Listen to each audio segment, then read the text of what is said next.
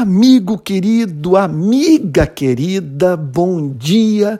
Aqui estou eu, Antônio Carlos Costa, falando diretamente do Rio de Janeiro, mais precisamente da minha querida Niterói, numa manhã de céu nublado, chuvosa, friozinho, delicioso e tudo tão revelador da bondade desse Deus que deixou pistas da sua existência e da sua ternura no mundo que criou para a sua e para a minha felicidade. É meu desejo hoje dar sequência a essa série intitulada Bíblia Grifada, por meio da qual eu faço comentários sobre os meus versículos favoritos, aqueles que eu grifei na minha própria Bíblia.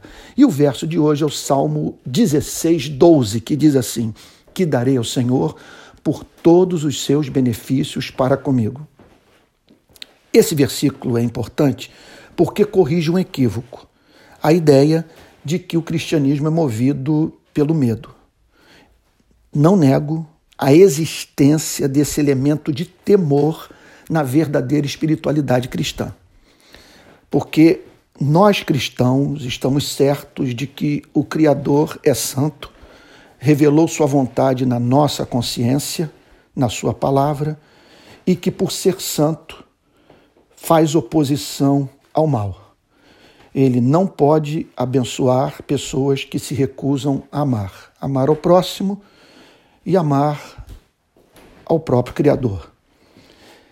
Olhamos para a história, acabei de dizer que ele deixou pistas da sua existência no mundo que criou mas há manifestações inequívocas da sua justiça na vida dos homens, às vezes até mesmo de nações inteiras.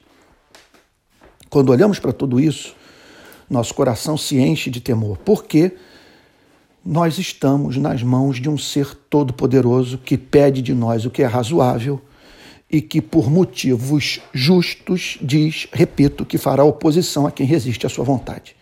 Agora veja só.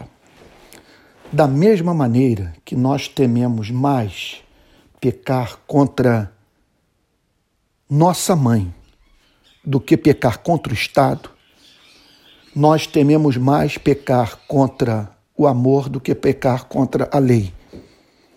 O que esse salmo nos revela é que o cristão não está preocupado principalmente com a lei e que o seu temor não consiste no temor do castigo, mas sim no temor de, acima de tudo, de não corresponder ao amor de ser tão doce que ouve orações e cuja misericórdia o conduz a abençoar a vida daqueles que ele escolheu, separou para si.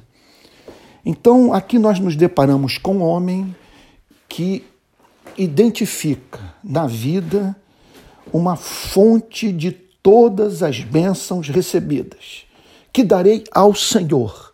Isso empresta um sentido incalculável à nossa existência. Porque, olha, tão bom quanto ter nas lutas da vida alguém possuidor de todo poder que se interessa por nós e em cuja presença nós podemos apresentar os nossos problemas, é nós encontrarmos no universo um ser para quem podemos dizer um racional muito obrigado nos momentos de felicidade. Uma coisa é atribuir as bênçãos recebidas ao acaso, Outra coisa é considerá-las como tais, como bênçãos, não como acidentes do destino cego, mas manifestações de uma bondade proposital, de algo feito de modo deliberado, visando enriquecer a nossa vida. Que darei ao Senhor?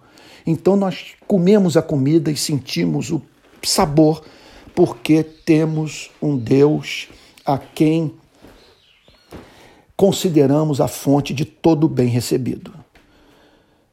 que darei ao Senhor por todos os seus benefícios para comigo. Então aqui nós estamos diante de uma pessoa que parou para fazer uma contabilidade das respostas às suas orações e até mesmo daquilo que ela recebeu sem ter orado, que tão somente passou pela sua cabeça ou, ou aquilo sobre o que até mesmo ela jamais parou para considerar.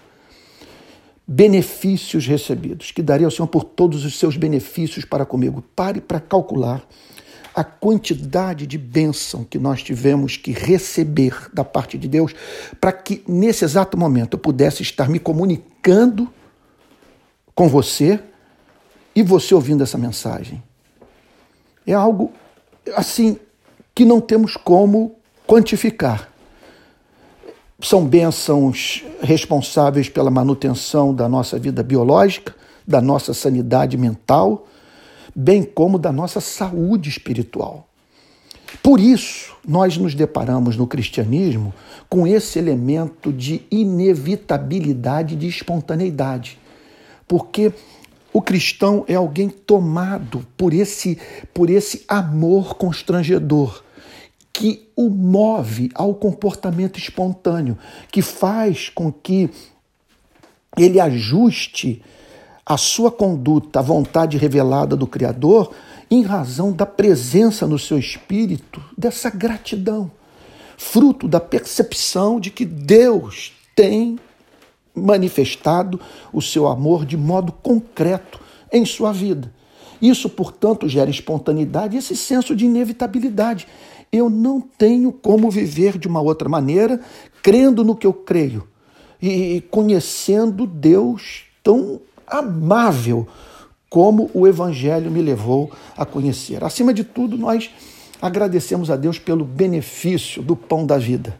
Jesus Cristo que veio para revelar o amor do Pai, dar sua vida em sacrifício no nosso lugar, fazendo expiação pelos nossos pecados, comunicando sua redenção, nos adotando no reino dos céus e, de, e nos livrando da condição de pecadores perdidos para gozarmos do status de filhos redimidos, que hoje tem o Rei do universo como seu próprio Pai. Que Deus nos conceda graça para vermos a vida assim, à luz do Salmo 116, verso 12: Que darei ao Senhor por todos os seus benefícios para comigo, que provemos desse amor constrangedor, que enche a nossa vida de amor, de encanto e que torna a, a, a prática do cristianismo inevitável e espontânea.